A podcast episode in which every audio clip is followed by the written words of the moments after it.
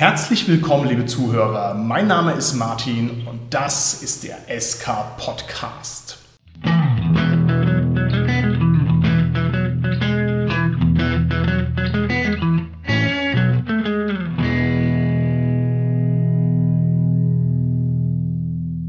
Bei mir heute im Studio sind meine lieben Gäste, der Holger und der Carsten. Ja, hallo, der Holger hier. Hallo, hier ist der Carsten. Haha, das stimmt nicht. Es sind gar nicht nur zwei Gäste bei mir im Studio. Unerwarteterweise, sozusagen als Twist, ist heute auch wieder der Richard bei uns. Hallo Richard. Hallo Martin. Richard ist unseren treuen Hörern schon bekannt aus früheren Folgen. Und zwar ist der Richard der Lokalmatador, was unsere Hausconvention angeht, die Main Würfelcon. Und er wird uns heute hier unterstützen. Herzlichen Dank, Richard, dass du dich da bereit erklärt hast. Freut mich sehr.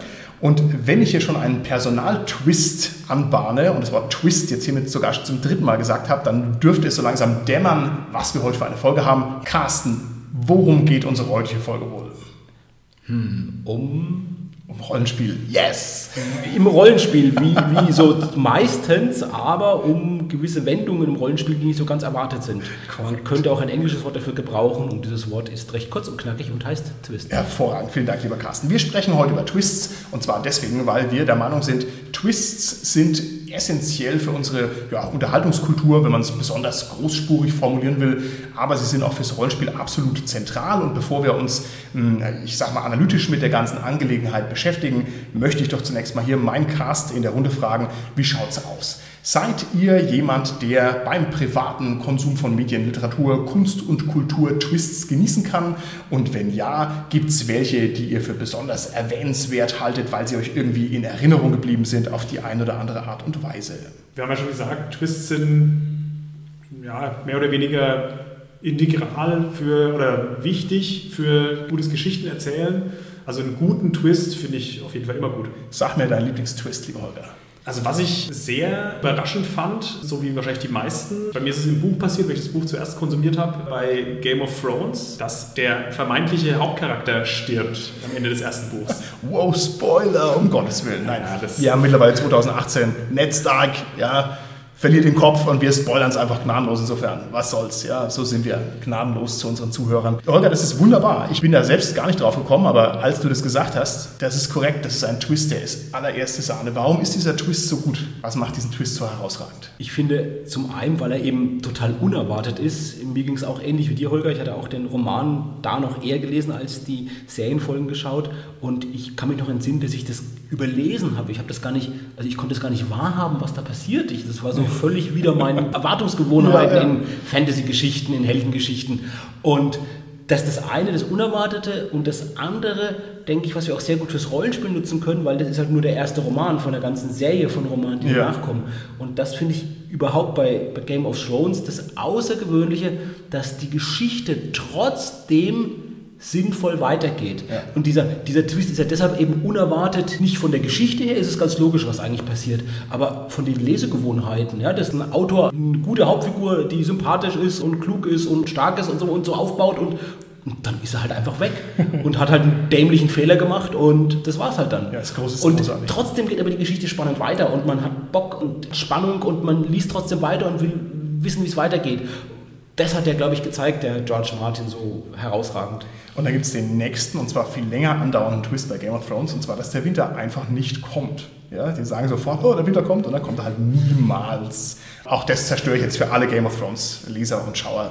Da müsst ihr jetzt durch, es hilft alles nichts. Lieber Richard, sag mir einen deiner Lieblingstwists, der dir im Gedächtnis geblieben ist, aus welchem Grund auch immer.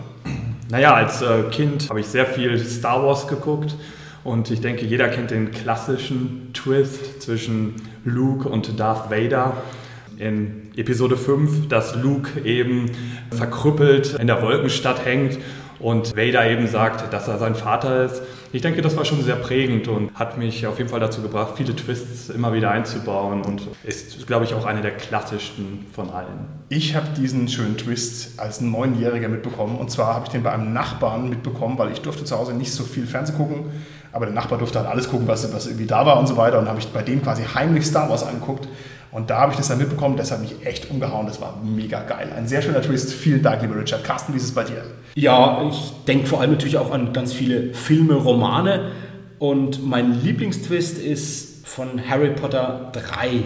Was da geschieht, ich will jetzt nicht zu sehr spoilern, das hat ja mit Zeitreise zu tun und wie das Ganze letztendlich ineinander greift und wie das hinhaut und wie die ganze Geschichte letztendlich dann auf einmal Sinn macht, finde ich herausragend. Also überhaupt Zeitreisen sind immer ein ganz spezielles Thema und was sehr kompliziert ist, wo man sich schnell als Autor, der so eine Geschichte da rumspinnt, widersprechen kann.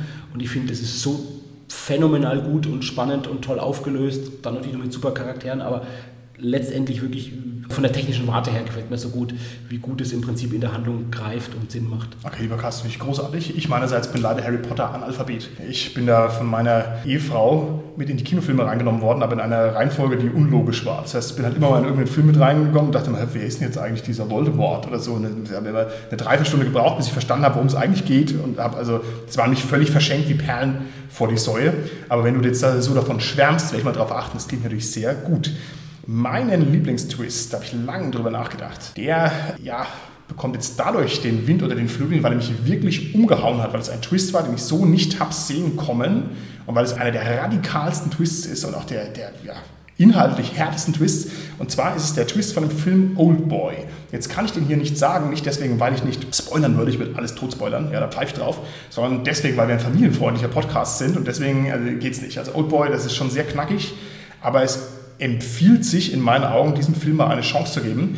Ich möchte mal kurz das Setup erläutern, nur damit man mal so ein bisschen reinkommt, was überhaupt für ein Film ist. Also bei Oldboy, da geht es um einen Mann, der begeht ein Verbrechen, im Rausch auch noch, und dann wacht er auf und ist eingesperrt in ein Hotelzimmer und bleibt in diesem Hotelzimmer viele, viele Jahre gefangen mit einem angeschalteten Fernseher kriegt jeden Tag dasselbe zu essen und muss dann quasi damit klarkommen. Und das ist so ein herrlicher Film und der, der Twist ist, der ist Oberbrett. Also Wer möchte, gibt sich mal diesen Film und kann Sie vielleicht in den Kommentaren schreiben, ob es ihm denn auch gefallen hat oder ob ich das hier unredlich übertreibe. Okay, gehen wir weg von den Medien und von den Mainstream-Sachen und gehen mal in Richtung Rollenspiel.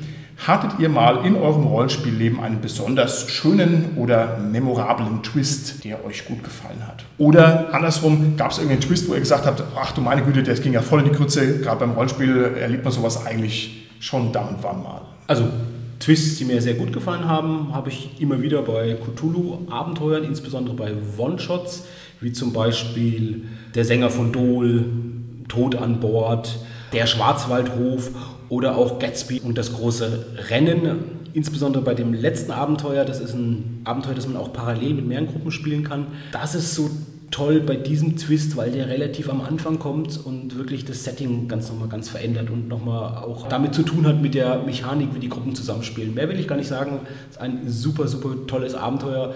Ich denke mit Sicherheit auch so mit das beste Abenteuer, das man eben parallel mit mehreren Gruppen, mit mehreren Spielern dann gleichzeitig spielt und wirklich der, der Twist damit verbunden ist mit dem Mechanismus, wie die Gruppen zusammenhängen und interagieren und so weiter. Mehr kann ich gar nicht sagen, ist einfach toll. Okay, lieber Richard, wie schaut's aus bei dir? One Twist. Du hältst bitte mit nichts hinter dem Berg, wenn der Carsten hier schon so in den Rätseln spricht. Gute Twists habe ich auch viele erlebt, gerade auch bei Cthulhu, aber ich glaube, am prägnantesten waren eher die schlechten Twists. Darunter Detektivabenteuer, die so vorhersehbar wohl waren, dass sie einfach nicht gelaufen sind oder einfach Gegner, die von meinen Spielern sofort als das identifiziert wurden, dass das eher nach hinten losgegangen ist. okay, alles klar.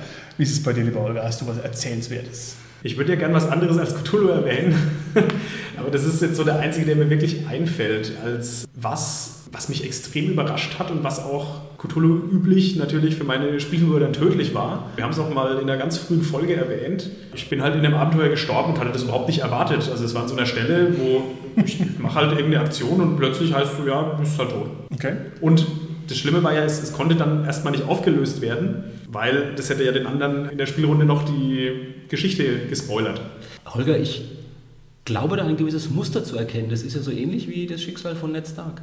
So ein bisschen vielleicht, ja. Die Hauptfigur stimmt plötzlich. Sehr schön. Mir wollte es natürlich alles Kindergarten-Rollenspiel ist. Ich hatte erst vor wenigen Tagen ein Rollenspielerlebnis, wo drei Spielfiguren über die Klinge gesprungen sind, bevor die Dungeon-Tür überhaupt noch offen war. Ah, großartig. Lamentations at its best, wie es halt so sein muss. Okay, was habe ich für schöne berichtenswerte Twists? Ich möchte einmal den großen Raidri Conchobert Twist kurz in den Raum stellen. Und zwar ist es eine Figur aus dem aventurischen Kosmos, wurde erfunden vom Hartmar von Wieser, einer der ganz großen Meister des Rollenspiels. Und da hat sich also jemand die Mühe gemacht, Romane zu schreiben und Abenteuer zu schreiben und und und und. Und also so eine Nichtspielerfigur ganz prominent zu platzieren. Und im Endeffekt läuft es dann darauf raus, dass diese ganze Geschichte eben einfach ja, einen schönen Twist hat. Das heißt, nichts ist so, wie man sich das vorstellt. Das ganze Leben dieser Figur ist eine Finte. Das fand ich herrlich, weil es also so einen gigantischen Build-up hatte. Ich weiß gar nicht, ob mich das wirklich so arg überrascht hat, aber das war einfach schön, wie konsequent es durchgezogen war. Das war sehr gut.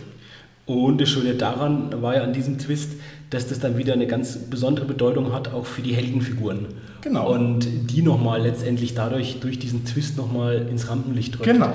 Was ich mich dabei immer gefragt habe, vielleicht weißt du das, Martin, ist, wie lange der Hartmar von Wieser, der das Abenteuer geschrieben hat und auch den Reiter Concheba so aufgebaut hat, schon in vielen anderen Abenteuern und Publikationen zuvor, in Romanen, wie lange der das quasi vorher geplant hat. Mhm.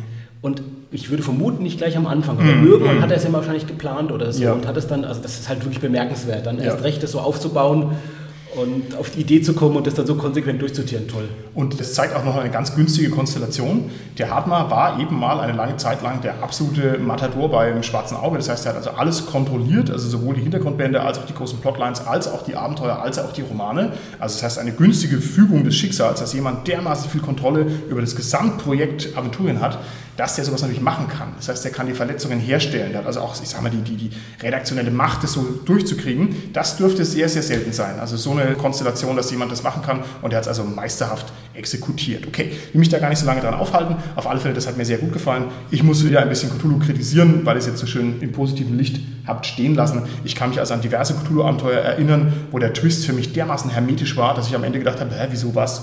Wie habe ich da jemals drauf kommen können? Das war ja völlig undurchschaubar, wo ich mich dann eher veräppelt gefühlt habe durch den Twist. Da hat also der Twist für mich persönlich als Spieler nicht so gut funktioniert. Okay, ich würde sagen, wir gehen jetzt hier mal von den persönlichen Erfahrungen ein Schrittchen weit weg. Normalerweise würden wir jetzt lang an dem Begriff Twist rumdefinieren. Ich glaube, das ist jetzt in dieser Folge nicht ganz so produktiv. Wir nehmen den Twist einfach mal als unerwartete Wendung, wie er auch allgemein verstanden wird. Und ich denke, das reicht uns. Da braucht man nicht sehr viel mehr drüber sprechen. Und ich glaube, wir setzen Twist immer mit Plot-Twist gleich. Ich glaube, ich wird auch oft als Plot-Twist bezeichnet. Wir kürzen es halt ab und sagen halt immer nur Twist. Genau, selbstverständlich. Gibt es noch andere Twists außer dem Plot-Twist? Habe ich mich auch gefragt. Ist mir jetzt spontan auch nichts eingefallen, aber ich kenne das eben so, dass man oft von Plot-Twists einfach spricht. Okay. Nur und genau. Nee, wir, wir sagen darauf nochmal hinweisen. Twist in der Kurzform, aber meinen immer den Plot-Twist. Aber wir werden natürlich das jetzt schon noch ein bisschen entfalten und gucken, was es da noch alles so gibt. Ich würde gerne von euch zunächst mal wissen, was kann denn ein guter Twist im allerbesten Fall leisten? Was bringt er fürs Rollenspiel?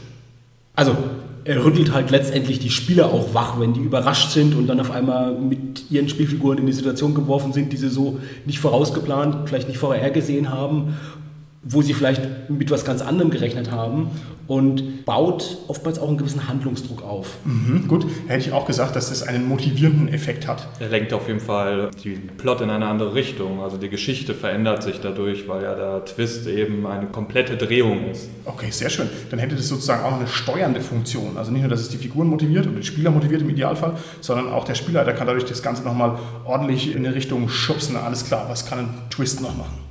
Ja, es kommt jetzt darauf an, ob das natürlich ein Twist in der Storyline ist oder ob das irgendwie so, so ein Figurentwist eher ist. Also ob das jetzt vom Spielleiter ausgeht oder von dem Spieler. Und dann kann es auch so ein bisschen die Gruppendynamik betreffen oder halt wie die Figuren dann zueinander stehen oder die Spieler auch. Sehr schön. Das heißt, es kann neue dramatische Effekte provozieren. Ne? Also plötzlich ist man verstritten. Ich sage dann, was? Carsten, ich wusste ja gar nicht, dass du der Fürst von Turn und Taxis bist. Ja? Und hier muss ich dir die Abendbrote schmieren und dabei bist du schwer reich. Also natürlich, wäre ein schöner Twist.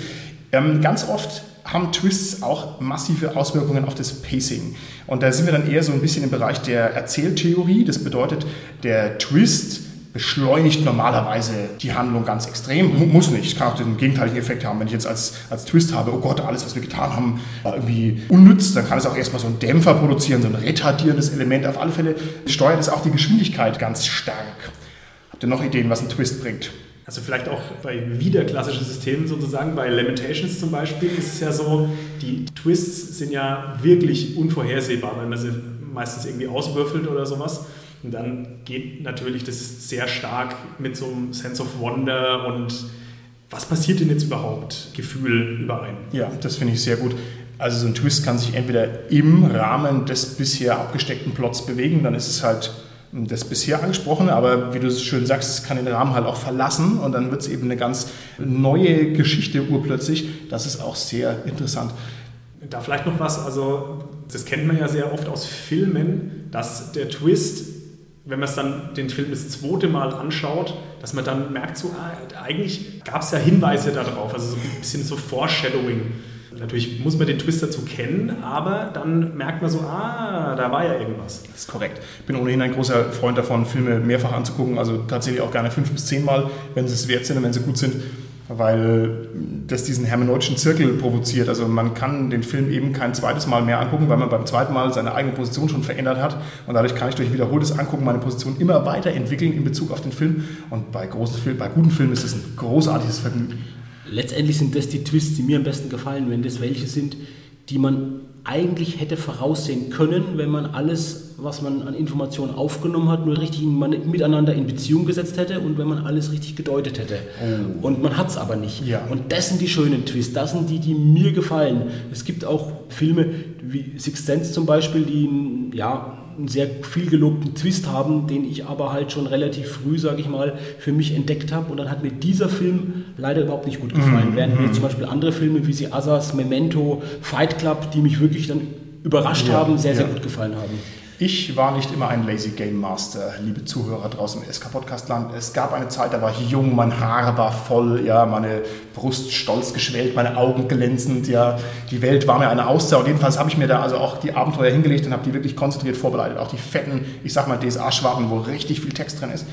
Und das kann ich absolut nachspüren, Carsten. Man hat also einen komplexen Plot und man beherrscht ihn so gut, dass man die kritischen Informationen so unterheben kann. Und man weiß genau, haha, wenn ihr genau aufgepasst hättet, ihr Vögel, hättet ihr jetzt gehört, dass ich jetzt schon gesagt habe, bla bla bla bla bla. Ne? Und das macht viel Spaß. Das macht viel Spaß. Und ich glaube auch, dass das ganz wichtig ist für die Spieler. Du hast ja vorhin gesagt, Martin, dass dir bei einigen Cthulhu-Abenteuern das nicht gefallen hat, weil du eben gesagt hast, wie hätte ich da drauf kommen mhm. können. Mhm. Und ich glaube, das ist so das Entscheidende, dass man als Spieler das Gefühl haben muss, okay, ich hätte drauf kommen können, ich bin nicht drauf gekommen. Oder es ist wirklich so, dass man von vornherein einfach nicht drauf kommen kann. Mhm. Das gibt es auch, das ist so bei einigen Cthulhu-Abenteuern, da macht es aber einem trotzdem Spaß, wenn man weiß, worauf man sich einlässt. Wenn man aber das Gefühl hat, ja. ich wäre jetzt als ein bisschen, sag ich mal, dumm hingestellt, vielleicht durchs Abenteuer ja, ja. vom Spielleiter oder so, vielleicht auch wenn er es gar nicht sagt, aber das ist manchmal so unterschwellig ja. oder man glaubt es halt selbst dann gefällt es einem, glaube ich, nicht. Ich finde, das ist eine ganz starke rezeptionsästhetische Geschichte. Also das kommt voll und ganz auf die eigene Erwartungshaltung drauf an. Wenn ich ein Cthulhu-Abenteuer spiele und spiele einen Investigator, einen Detektiv, jemand, der quasi das Geheimnis lösen soll und dann kann ich es nicht lösen aus, ich sage mal, Plotgründen oder Twistgründen oder was, fühle ich mich eher veräppelt, als wenn ich Lamentations spiele und dann würfelt der Holger zweimal und dann können halt Schweine plötzlich fliegen. Ja, dann sage ich halt, okay, gut kein Problem. Ja, es ist Lamentations, Schweine fliegen ab sofort. Ja, äh, da würde ich mich auch nicht so sehr veräppelt fühlen. also das ist auch eine ganz, ganz wichtige Sache, wo man denn gedanklich herkommt. Und deswegen müssen wir jetzt nochmal abklappern, was es denn für klassische Arten von Twists gibt. Also über die Wirkung haben wir jetzt schon gesprochen. Was gibt es denn für Sachen, die, hm, die man vielleicht so ein bisschen als Kategorien hernehmen könnte?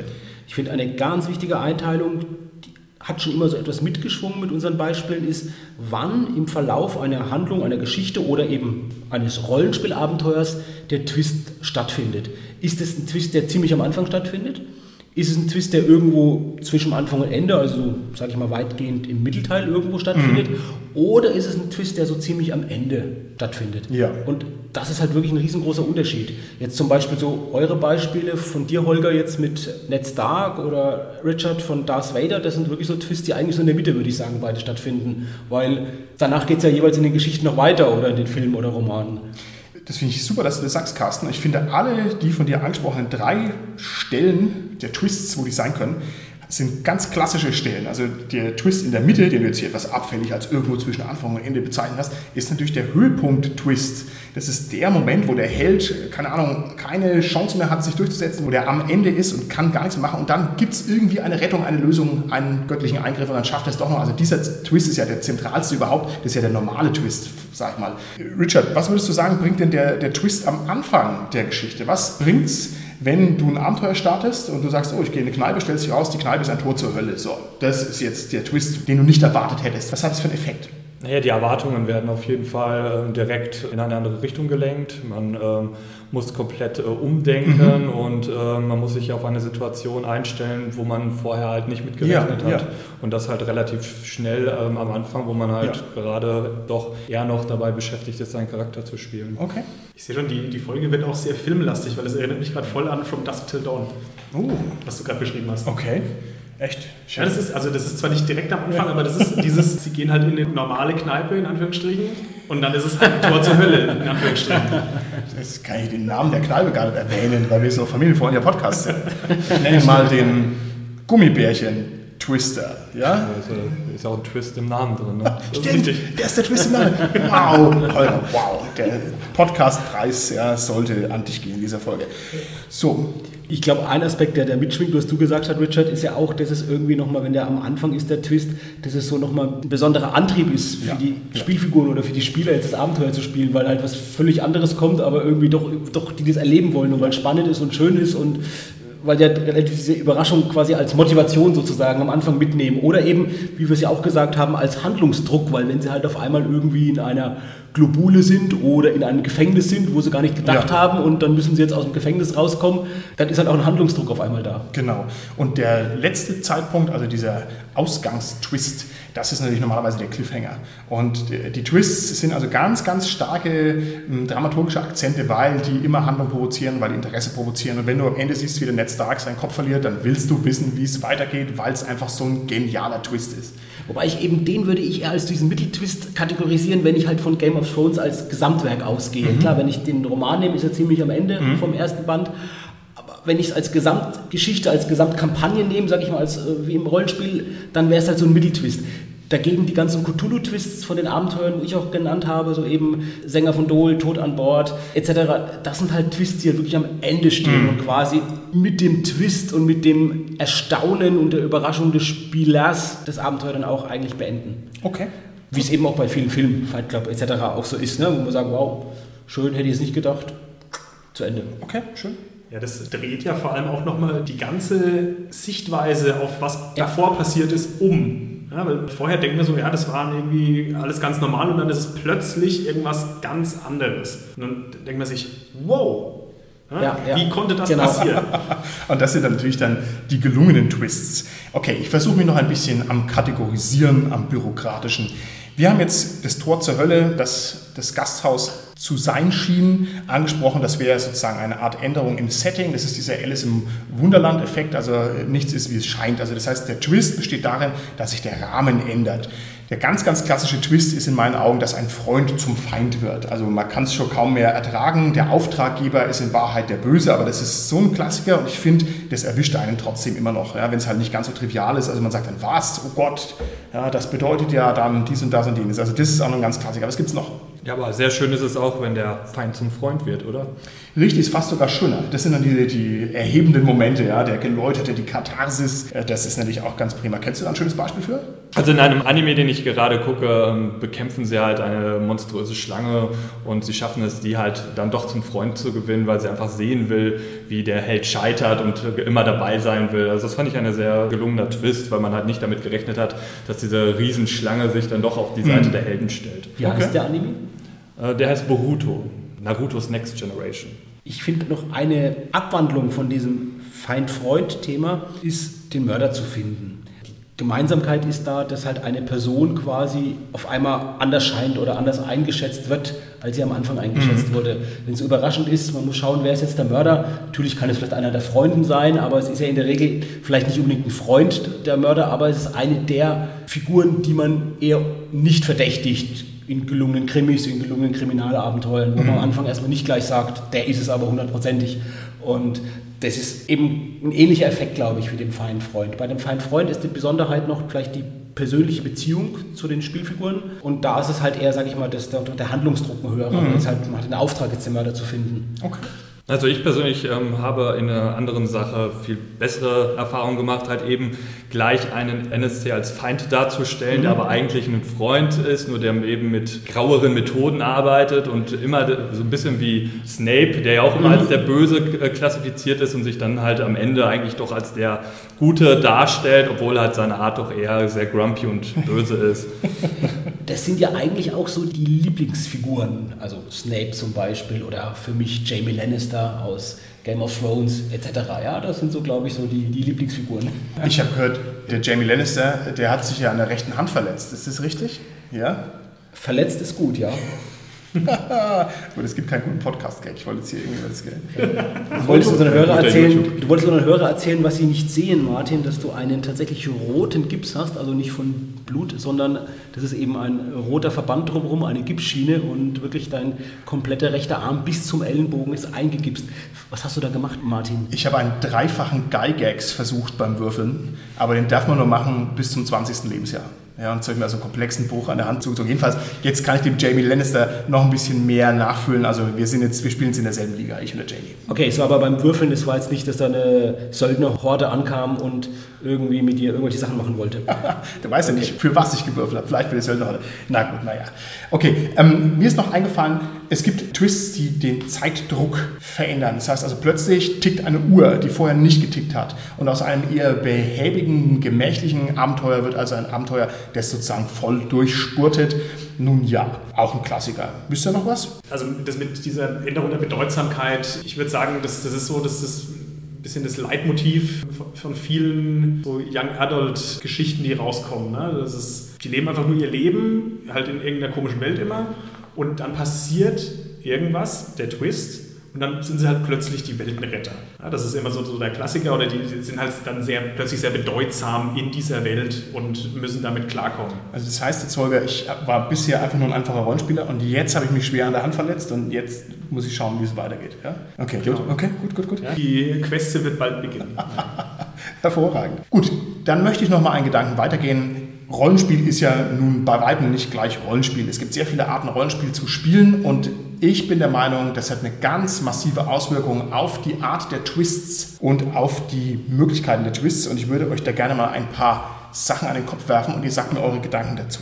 Welche Bedeutung hat denn ein besonders plotlastiges Spiel für den Twist? Also ich sag mal lange Kampagnen, ein dominanter Spielleiter, ich würde mal sagen klassisches Fantasy, schwarze Auge Rollenspiel. Wie wirkt sich das auf die Twists aus? Ich glaube, die verlangen, die schreien quasi sprichwörtlich nach irgendwie einem Twist, um eben so dieses vertraute Muster zu durchbrechen, um eben für Abwechslung, für Spannung zu sorgen. Mhm. Eine Kampagne, die wirklich ewig lang geht und da kein Twist drin stattfindet, ich glaube, das gibt es gar nicht. Also ja. sie würde vielleicht nicht publiziert werden. So. Also die braucht mehrere Twists, um vielleicht auch so die, die Subplots, die dann irgendwie sich anschließen, irgendwie zu rechtfertigen, ja. die innerlich zu begründen, überhaupt mal, ja, diese lange Geschichte auch zu erklären, warum die jetzt so lang ist und warum jetzt diese Sachen zu dem Zeitpunkt gemacht werden. Insofern sind die auf jeden Fall twistlastig ja. und es sind natürlich auch umfangreichere Twists. Okay. Ja, der Vorteil ist natürlich, dass man Twists auch auf lange Bahn planen kann, wie mhm. eben in deinem Beispiel mit Reideri, dass man eben über die ganze Kampagne Hinweise streuen kann, kleinere Sachen schon einbauen ja. kann und dann halt eben auf den großen Twist aufbauen kann. Das finde ich richtig. Das sind dann eher so theatrale, dramaturgische Twists. Ne? Also ganz komplex verwobene Sachen sind da möglich, aber es braucht halt dann auch eine sehr starke Story, die irgendwie auch von selber läuft, weil der Klassiker, wo jeder brave DSA-Spielleiter irgendwie schon mal da gestanden ist, macht halt einen schönen Twist und eine schöne Story und die Spieler machen halt das ganz anders anders und dann klappt es halt hin und vorne nicht. Das ist halt der Pferdefußball im Ganzen. Und das erfordert halt einerseits eine lange Vorausplanung, ja. die ich halt vielleicht selbst mache als Spielleiter oder halt bei einem Kaufabenteuer halt ein Autor, der sich halt da entsprechend lange und viele Gedanken drüber gemacht hat. Genau. Machen wir das Gegenstück dazu, zu dem Plot, plotlastigen Spiel, das Sandboxing. Also Sandboxing ist bekannt, das heißt eine freie Welt, wo die Spieler im Prinzip machen können, was sie wollen und wo es gerade keinen dominanten Plot gibt. Wenn mir diese etwas aus den Ärmel geschüttelte Definition hier erlaubt ist, wie schaut es denn da aus mit den Twists? Sind da Twists möglich? Ich sage, Holger, du bist im Land Fantasia, go. Wo kommt dann Twist her? Es ist schwierig. Also es können schon Twists auftreten, aber das sind dann halt nicht diese gerade genannten super theatralischen, dramaturgischen Twists, sondern es sind dann eher so alltägliche Sachen. Also keine Ahnung, man hat halt eine bestimmte Erwartungshaltung. Man weiß, wie die Welt funktioniert und dann tut es aber gar nicht so. Mhm. Aber das spielt eher so ein bisschen damit, dass das eher die Figur überrascht als den Spieler vielleicht. Okay. Holger, du hast ja gesagt, Twists können ja auch von Spielfiguren kommen und ich denke, gerade in der Sandbox sind die Spielfiguren da am meisten beteiligt, weil es ja einfach darum geht, dass die Spielfiguren eine Richtung lenken, worauf der Spielleiter ja improvisiert in der Regel oder eben mit Tabellen Konter gibt Und da finde ich, äh, es kommt vielleicht viel mehr von den Spielern als eben von der Spielleitung. Und für den Spieler, der bedeutet das ja, Richard, dass der einfach gefordert ist. Du hast ja schon gesagt, der muss mehr improvisieren. Und das kann natürlich auch wieder dann Anreiz sein oder eine Motivation sein, letztendlich oder ein Motor sein für Kreativität wenn ich dann eben solche Sachen habe, die nicht vorausgeplant sind, vielleicht auch noch zufällig ausgewürfelt Ja. und mir dann irgendwie noch was Sinnvolles überlege und dann können manchmal natürlich auch sicherlich kleinere, aber doch spannende und sehr kreative Wendungen herauskommen. Wie war das mit der Lamentations Twist-Tabelle? Die Limited, zu der komme ich gleich, lieber Richard. Du stürmst hier vor wie ein junges Fohlen, ja, weil du noch nicht so viele Podcasts, Kerben am Gürtel hast wie wir. Also gedulde dich, wir sind gleich soweit. Möchte hier auf das Sandboxing nochmal eingehen. Und zwar deshalb, weil du jetzt gesagt hast, der reaktive Twists, wenn ich es richtig verstanden habe. Das bedeutet, der Holger läuft im Land Fantasia rum und geht eben zur schönen Prinzessin vom Weißen Turm. So, und jetzt sagst du, oh Gott, ich habe da gar nichts vorbereitet, weil es eine gescheite war. Was mache ich jetzt? Ha! Das ist eine Vampirin. So, das heißt, du spielst mit seinen Erwartungshaltungen und der Twist besteht darin, dass es halt eine Vampirin ist. Das hätte aber der Holger im Land Fantasia gar nicht erwartet. Jetzt könnte man so einen Twist natürlich auch anlegen. Das heißt, man könnte auch sagen, okay, das ist meine Sandbox. Hier lebt die Vampirgräfin, die so tut, als sei sie eine Prinzessin. Hier ist der Spinnenwald, in dem in Wahrheit der Schatz liegt. Und ich könnte also sozusagen diese kleinen Twists auch aussäen wie in einem Gemüsegarten. Hat es dann noch den Spirit der Sandbox? Ich weiß es nicht. Sandboxen ist immer schwierig. Vielleicht wären da so Karten oder eben Tabellen schon gut, wenn man halt eine gewisse Region oder einen gewissen NPC trifft, dass man eben eine Tabelle hat, Ja. wo ein Twist ausgewürfelt wird, womit halt die Spieler und halt in dem Fall vielleicht auch der Spielleiter nicht rechnen. Ja, Und okay. das erfüllt, glaube ich, wieder die Sandbox, wie sie eigentlich dastehen soll. Okay, sehr gut. Und mir fällt an dieser Stelle auch noch ein Tipp ein für Spielleiter, gerade mit diesem Beispiel jetzt mit der Prinzessin. Wenn die Helden oder die Charaktere, die Figuren, beziehungsweise die Spieler, die sie führen, denken, oh, wer weiß, diese Prinzessin, das könnte ja vielleicht ein Vampir sein. Und ich habe als Spielleiter was ganz anderes vor oder die Tabelle hat Mensch ausgewürfelt, dass man dann so flexibel ist als Spieler zu sagen, ja gut, vielleicht ist sie ja wirklich ein Vampir. Und wenn man das dann schafft, das so richtig einzubetten und ein bisschen mit Hintergrund zu versehen, da freuen sich dann wirklich die Spieler auch sehr, sehr darüber. Vielleicht ist unter dem Stein ein Beutel mit Gold, sage ich dann immer.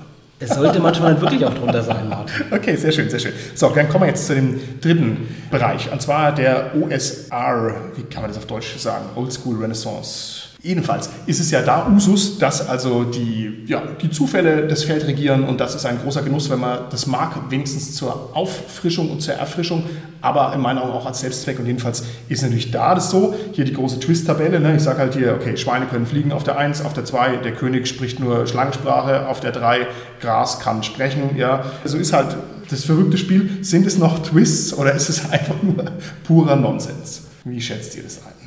Ja, es ist natürlich äh, eine schwierige Mischung. Also, ich meine, die drei von dir genannten Beispiele, da fände ich jetzt nur das mit dem, der König spricht nur Schlangensprache. Das fände ich einen realen Twist irgendwie. Das andere ist halt wirklich so ein bisschen arg. Ja, da muss ich schon meinen Disbelief sehr stark ne, mal an der Tür abgeben. Ich denke, es kommt darauf an, wie die Welt geschaffen ist. Also ist es in der Welt möglich, dass das passieren kann, ne, dass Gras sprechen kann, jetzt zum Beispiel? Mäh mich, mäh mich. Nenn mich nicht, lass mich leben. Was macht man da als Salatmagier, ist die Frage. ne? Das ist, Oh, äh, jetzt wenn die Tanja da wäre. Ja, genau.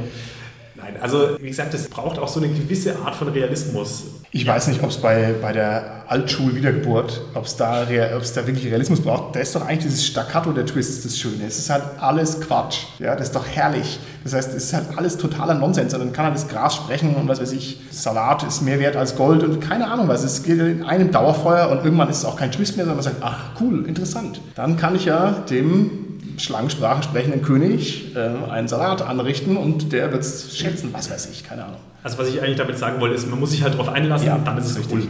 Aber es ist schwierig, ob da noch wirklich echte Twists möglich sind, ich glaube es nicht. Wenn man den Twist an jeder Ecke erwartet, ist es eigentlich kein Twist mehr. Würde ich jetzt mich mal aus dem Fenster lehnen und das sagen, dass es so ist. Okay, jetzt die für mich viel interessantere Frage und endlich haben wir einen Experten für Fate am Mikrofon, den Richard, der Fate liebt und der nur Fate spielt. Richard, du bist unser Fate-Messias hier. Und ich nehme jetzt Fate hier einfach mal als Beispiel für die Erzählrollenspiele, die vielen, vielen modernen Erzählrollenspiele, die es gibt. Hm, Da sind wir bei der letzten Folge kritisiert worden von einem gewissen Dominik Ladek. Ähm, mal schauen, ob er jetzt hier uns immer noch kritisiert, wenn wir jetzt hier so mächtig dagegen halten. Ich möchte jedenfalls wissen von dir, lieber Richard, wie ist es denn bei erzähllastigen Spielen, und jetzt erschwere ich das Setup noch ein bisschen, bei erzähllastigen Spielen, wo die Spieler sehr, sehr viel Einfluss haben? Also, wenn wir jetzt zum Beispiel zu viert rumsitzen und spielen Fate und wir haben großen Einfluss auf die Geschichte durch unsere verschiedenen Fate-Punkte, durch die Art der Dramaturgie, kann es da einen Twist geben? Ist es möglich, da einen Twist zu haben? Ich denke schon, natürlich. Die Twists kommen sowohl von den Spielern als auch von dem Spielleiter. Sie können durch Aspekte und durch Begebenheiten der Orte ganz normal getriggert werden. Also ich sehe da jetzt gar kein Problem, dass in erzähllastigen Rollenspielen das nicht der Fall sein soll. Ist ein Twist ein Twist, wenn er mich überrascht, lieber Richard, oder nicht? Also oder ist ein Twist, den ich sehe, auch noch ein Twist? Ganz ernst gemeine Frage. Ich sehe das als Twist. Ich habe bereits Figuren gespielt, ähm, die nicht wussten, was passierte. Allerdings wusste ich es und es war schon ähm, eine Überraschung. Okay, das ist hochinteressant. Also wenn ich mich jetzt hinstelle und sage, hey, wie wäre es denn, wenn plötzlich meine Geldbörse weg wäre, ist es dann auch noch ein Twist? Sozusagen jetzt mal die ganz player-empowerte Variante. Du sagst ja. Okay, du würdest sagen, das zählt noch als Twist. Ja. Stimmt da der Rest des Casts zu? Wenn ich selber entscheide, meine Geldbörse ist weg, die Geldbörse meiner Figur ist weg. Geldbeutel sagt mir in Franken, nicht Geldbörse, auch nicht Portemonnaie. Ja, also hier, der Geldbeutel ist weg. Ist es noch ein Twist, Carsten? Was sagst du? Teilweise. Was ist denn das Kriterium für den Twist? Das eine Kriterium ist es ja irgendwie, dass eine Wendung in der Handlung ist. Deshalb ist dieses Kriterium ist erfüllt. Gut. Das Kriterium, dass ich selbst überrascht bin davon, ist nicht mehr erfüllt. Der Twist, dass die Spielfigur davon überrascht ist, ist auch wieder erfüllt. Okay, also, wenn Also wir sagen, 2 zu 3. ein Twist, eine unerwartete Wendung. Ich meine, Wendung Ja. ist es, aber es ist nicht unerwartet. Ne? Also okay, ist ein bisschen an der Grenze. Einverstanden. Na gut, na gut, na gut, na gut. Vielleicht noch, Richard, eine Frage. Bei Fate, es gibt ja auch diese Spielmechanik, dass man diese Chips eben hat und mit den Chips dann was macht. Sind es nicht auch Twists, die man mit den Chips quasi dann sozusagen dann provoziert oder auslöst, wenn man da so einen Chip abgibt und dann irgendwie... Also ähm, man kann einen Aspekt bei Fate triggern, indem man halt eben so einen Nachteil daraus zieht und dadurch kann man einen Fate Point ähm, bekommen. Man kann sie einsetzen, um gewisse andere Aspekte von Örtlichkeiten zu benutzen oder Gegenstände, die man bei sich besitzt und äh, ich denke für die einen oder anderen wird das auf jeden Fall ein Twist sein, weil immer eine unerwartete Sache geschehen kann. Also der Gegner kommt auf mich zu und dann sage ich, so, es ist Wasser auf dem Boden, es ist jetzt schon gefroren und weil wir haben jetzt 10 Grad minus und dann rutscht er vielleicht eher aus und Ja. ich gebe meine Punkte ab. Oder ich habe halt irgendwie in meinen Aspekten das Wasser gefrieren lassen, wenn ich ein Superheld bin, keine Ahnung. Also Ja, genau, oder ich benutze meinen äh, Fate Point, um den Eimer damit umzuschmeißen, damit der Gegner es erschwert hat, zu mir zu kommen. Genau. Liebe Hörer des Fate Cup Podcasts, also man kann uns wirklich nicht vorwerfen, dass wir uns in alle Mühe geben, alle erdenkliche Mühe, ja hier voll am Puls der Zeit zu bleiben. Aber ich mache jetzt nochmal ein paar schnelle Fragen äh, raus und ich wünsche mir von meinem Cast, dass er mir schnelle Antworten drauf gibt. Jeder Zuhörer sei eingeladen, ebenfalls mal eine Antwort mit zu formulieren und sich dazu positionieren. Holger Larifari antworten nicht. Ja, lieber gut, nicht. Okay. Wie schaut es denn aus, wenn ich Twists staffele? Also irgendwie klang es bisher bei uns eher danach, dass wir quasi irgendeine Art von Abenteuer haben und da ist dann ein Twist drin auf die eine oder andere Art und Weise. Was ist denn, wenn ich mehrere Twists reinhaue und zwar mehrmals den gleichen? Nehmen wir mal den ganz klassischen. Ein Freund entpuppt sich als Feind, ein Feind wird zu einem Freund und das mache ich jetzt nicht nur einmal in meinem Abenteuer, sondern ich mache das sechsmal in dem Abenteuer. Ist das reizvoll oder ist das beknackt? mit derselben Person oder mit unterschiedlichen Personen? Ich möchte es offen lassen. Ich hätte jetzt gesagt, eigentlich mit unterschiedlichen Personen, sondern dass es sozusagen eine Art Thema ist, dass also die Beziehung sich oft twistartig wandelt. Richard, findest du sowas gut oder nicht? Ich denke, da kommt es auch im Kontext an. Wenn ich auf einem Maskenball bin und sich die Verbündeten zu Feinden und die Feinde zu Verbündeten, kann es noch reizvoll sein. Aber ich denke auch, dass man dem Spieler sehr strapazieren kann. damit. gut. Genau, wenn es vielleicht ein Spielprinzip ist oder eine Mechanik ist, die ich innerhalb des Spiels verstehe oder auch als Spielfigur begreife und dann vielleicht für mich nutzen kann, weil ich die irgendwie selbst dann provozieren, beeinflussen kann, dann ist es wieder was Reizvolles. Okay. Mit einem Fate Point? ja, genau, Richard.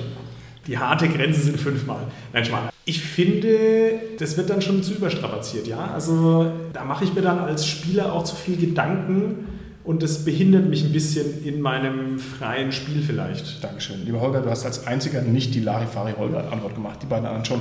Das heißt, es entwickelt sich zum Besseren hier, das finde ich sehr gut. Andere Geschmacksrichtung für dieselbe Frage. Was ist denn, wenn ich nicht denselben Twist die ganze Zeit mache, also nicht immer nur Freund wird zu Feind, Feind wird zum Freund, sondern wenn ich einfach sehr viele Twists hintereinander schalte, aber von unterschiedlicher Couleur. Das bedeutet, ich fange an und äh, schmeiße meine Leute ins Wunderland. Dann ändert sich der weiße Hase zum bösen, verrückten Feind. Dann ändert sich das Pacing. Dann merke ich, oh Gott, ich bin nicht auf der Couch eingeschlafen, sondern es geht wirklich um die Weltrettung und, und, und, und. und. Das heißt, dass ich tue ganz viele Twists hintereinander schalten, aber die sind immer ein bisschen anders. Ist sowas cool oder ist sowas blöd? Ich stelle es mir eher schwierig vor, das vorzubereiten, dass jeder Spieler da eben seinen Twist bekommt.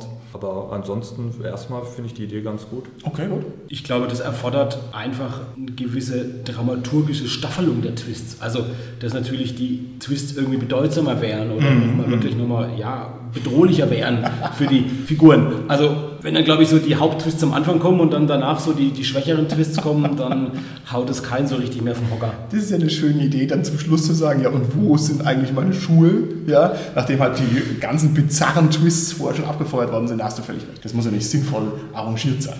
Das muss in einem bestimmten Zeitrahmen geschehen und der muss relativ weit gefasst sein, würde ich sagen. Also in einem einen Abend One-Shot wäre das sehr, sehr, sehr aufeinander gedrängt. In einer größeren Kampagne passiert es ja sowieso meistens. Okay, also hiermit Challenge accepted. Ich will einen One-Shot mir ausdenken, der die maximale Anzahl von Twists in sich drin hat. Ja. Hier ist dein W20. Gib mir den W20, wir spielen mit W10. Gib mir den W10, wir spielen mit äh, Jenga-Türmen. Gib mir den Jenga-Turm, wir spielen doch überhaupt kein Rollenspiel, wir spielen Monopoly. Und so werde ich das den ganzen Abend durchmachen. Die stehen noch auf der gelben Treppe. Ich kapiere es nicht. Genau, das war jetzt die unerwartete Wendung für euch, weil das war jetzt der Twist, weil ich auf eine Frage, die du vorhin gestellt hast, Martin, nämlich wo die Schuhe noch stehen, mit einer literarischen Referenz verzögert geantwortet habe, nachdem ihr zwischendurch euch über andere Sachen unterhalten habt. Wow, das ist ja noch ein Zeitreise-Twist. Großartig, Carsten. Da tust du so einem Temporalmagier wie mir ganz schön entgegenkommen. Das finde ich prima. Aber ich will noch einen Aspekt noch mal ein bisschen deutlicher sagen. Richard, du hast gerade gesagt, dass es ja irgendwas auch zu tun haben muss mit den Spielfiguren. Und ich glaube, das ist ein ganz, ganz entscheidender Faktor. Twists sind dann vor allem gut, wenn es wirklich die Spielfiguren betrifft, wenn die eine persönliche Relevanz haben, wenn wir vielleicht am besten sogar noch, haben wir am Anfang ja schon gesagt, Holger, die Spieler packen. Aber wenn es wirklich eine hohe persönliche Relevanz hat, dann sind die Twists vor allem auch gut. Weiß ich nicht. Ich finde den Alice im Wunderland-Twist schon sehr schön. Ja, ich bin ein liebes Mädchen und bin plötzlich halt in der Welt des Wahnsinns. Das hat aber mit der Alice jetzt erstmal also schon was zu tun, natürlich jetzt aber nicht genuin, ne, weißt was ich meine. Aber gut, ist bedenkenswert, muss ich mal darüber nachdenken, ob ich dir doch recht geben könnte.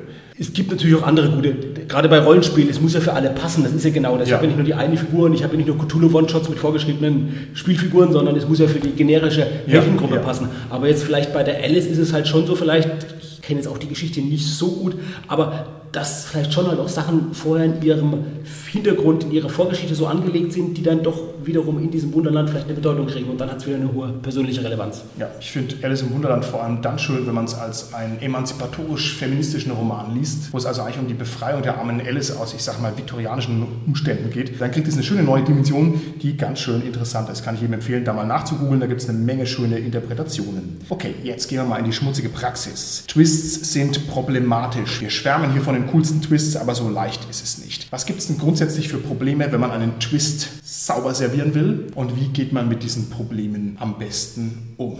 Ja, niemand äh, versteht den Twist. So wie meine Schuhe, die noch auf der gelben Treppe stehen. Genau das. Die ist übrigens so wie ein Steckenhaus aufgebaut, die Treppe. Ne? Die geht immer größer, wird immer größer. Okay, jetzt wird es mir gruselig, Carsten. Bin ich hier noch im Studio? Ich weiß es nicht, wir werden es sehen. Na gut, aber das ist, Oder glaube du ich, bist in einem zauberhaften Land. gut, okay. Wenn ich mich aus meinen unterdrückerischen Zuständen befreien kann, soll es mir recht sein. Das ist aber natürlich kein triviales Problem. Ich möchte es also jetzt gar nicht mal veralbern, sondern es ist schon ein Problem, wenn der Twist nicht verstanden wird. Da gibt es zwei Varianten. Einmal die Cthulhu-Variante, hier die Sänger von Doll, alle sagen, es ist ein großartiges Abenteuer, ich nicht. Aber da bin ich in der Minderheit, also das, wahrscheinlich habe ich da Unrecht. Nichtsdestotrotz ist es so, das ist ein klassisches Cthulhuides Setup und am Ende weiß kein Mensch, was Phase ist und mich ärgert es. Das ist Variante 1, weil man gar nicht drauf kommen kann. Variante 2, man hat so einen schwarze Auge-Plot, der mega komplex ist. Das Intrigenabenteuer im lieblichen Feld, sieben Geheimgesellschaften, bla bla bla. Und irgendwie so nach dem vierten Spielabend sind eh alle gedanklich ausgestiegen und wurschteln vor sich hin und dann ist ein mega Twist. Aha, die Königin ist eine Vampirin und jeder sagt, was für eine Königin? Ja, welche von den sieben oder so? Also, da wird es zu viel. Was mache ich denn jetzt als Spielleiter, um meine Twists ordentlich an den Mann zu bringen? Gerade weil du den Sänger von Dole nochmal angesprochen hast. Ich hatte vorhin gesagt, es sollte sowohl den Spieler als auch die Spielfigur betreffen. Die Gefahr bei Endtwists in Abenteuern ist immer natürlich auch die, dass man nur den Spieler letztendlich überrascht und die Spielfigur aber gar nicht mehr. Also dass das auf einer Metaebene dann noch stattfindet, die Überraschung, die Wendung, aber in der Erfahrungswelt der Spielfigur das gar nicht mehr stattfindet. Ja. Und das ist schlecht. Also das sollte schon noch so sein, dass es auch noch irgendwie für die Spielfigur erlebbar ist, im Idealfall. Sei denn, sie stirbt halt jetzt und das geht ist dann einfach so. Ja, dann hat der Spieler halt die Freude dran, wenn es jetzt ein gelungener Abgang war. Also ich möchte hier nicht wieder den nickeligen Cthulhu-Kritiker geben, weil ich liebe ja Cthulhu, das nochmal, uns nochmal laut und deutlich zu sagen. Aber bei Cthulhu ist es besonders problematisch und zwar deshalb. Ich kann ja bei Cthulhu, wenn ich jetzt klassische Cthulhu-Abenteuer spiele, keinen Cliffhanger machen, weil meine Leute ja alle tot sind oder wahnsinnig, sag ich jetzt mal. Ja, es ist oft so. Ich Wobei es gibt ja viele Kampagnen. Ich weiß es, ich weiß es. Aber so das, das klassische Cthulhu-Feeling ist eigentlich nicht so. Da ist dann Schluss, Schluss mit lustig.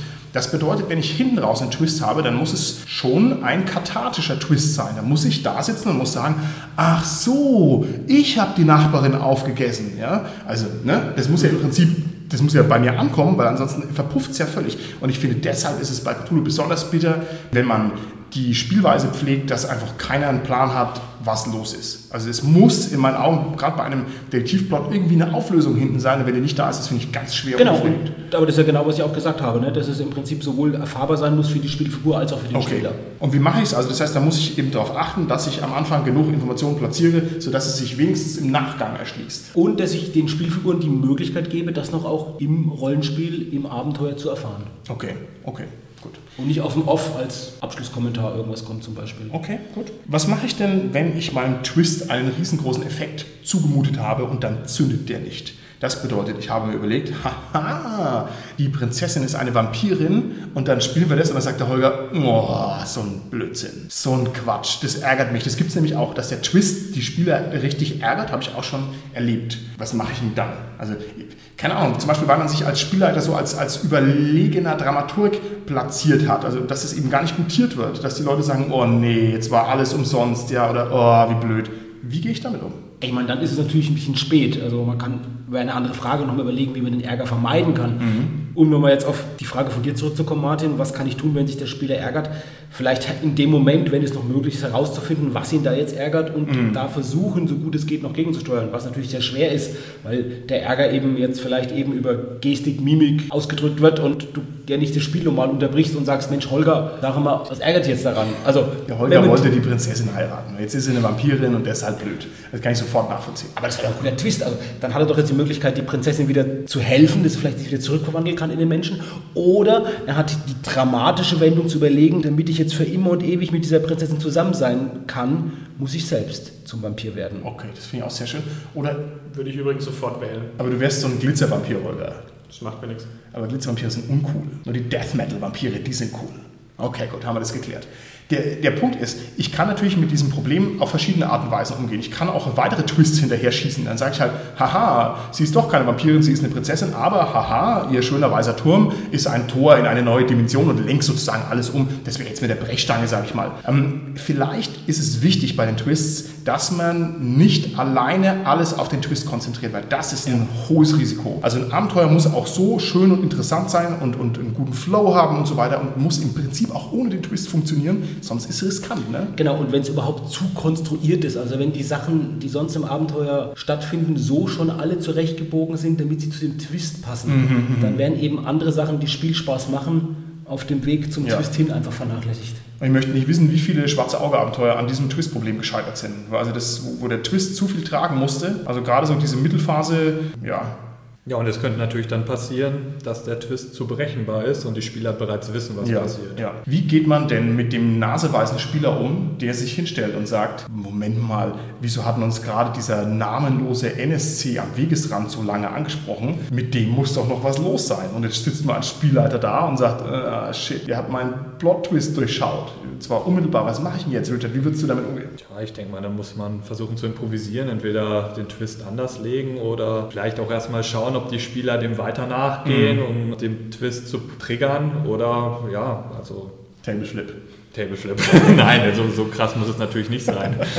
Aber man muss auf jeden Fall in irgendeiner Form darauf reagieren. Entweder man lässt den Spielern das Erfolgserlebnis, dass sie den Twist ja, wirklich ja. durchschaut haben, was ja auch gut sein kann. Oder man versucht halt äh, selber zu schauen, dass man den Twist vielleicht in einen anderen Twist umwandelt, ja. womit sie dann nicht rechnen. Ich finde es auch am besten, Richard, was du gesagt hast, wirklich auch das aufzugreifen und das wirklich zum Erfolgserlebnis für die Spieler oder für ihre Figuren zu machen. Und dann natürlich, was die Arbeit dann als Spielleiter ist, zu versuchen, das Abenteuer dann doch noch sinnvoll weiterzubringen, weil das natürlich den ganzen Plot, wie er vorgesehen ist, wahrscheinlich etwas durcheinander bringt. Mhm. Oder radikal abkürzt vielleicht auch. Habe ich früher anders gemacht, heutzutage würde ich es auch radikal dann abkürzen. Ich glaube, die Gefahr ist, die man vielleicht hat beim Spielleiten, dass man denkt, wow, ich muss das doch auf diesen Twist hin, der ist doch so cool, ich muss das unbedingt mhm. hinkriegen und dann irgendwie was macht, um die davon abzubringen, die Spieler oder ihre Figuren. Ja. Und dann am Ende ist das dann trotzdem und dann ist der nur frustriert. Ja. ja. also du hast ja auch gesagt, Richard, wenn muss ich ihn irgendwie nochmal anders verkehren, finde ich auch eine gute Lösung.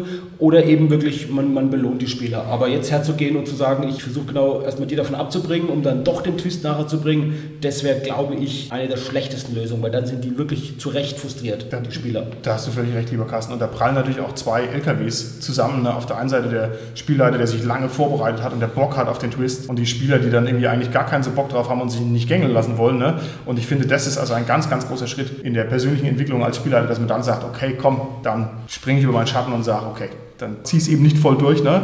Aber das ist nicht leicht, wenn man sich gut vorbereitet und Geld investiert hat und so weiter und sich viel Mühe gegeben hat. Also da braucht es eine gewisse auch charakterliche Größe, um zu sagen, dann pfeife ich halt auf die nächsten 30 Seiten meines Abenteuers. Aber ich glaube, das ist wichtig. Wenn wir gerade bei Problemen sind, die Twists mit sich bringen können, ich glaube, eine Sache, die auch ganz wichtig ist, dass der Twist nicht dazu führt, dass alles, was die Heldenfiguren gemacht haben, zuvor bedeutungslos wird.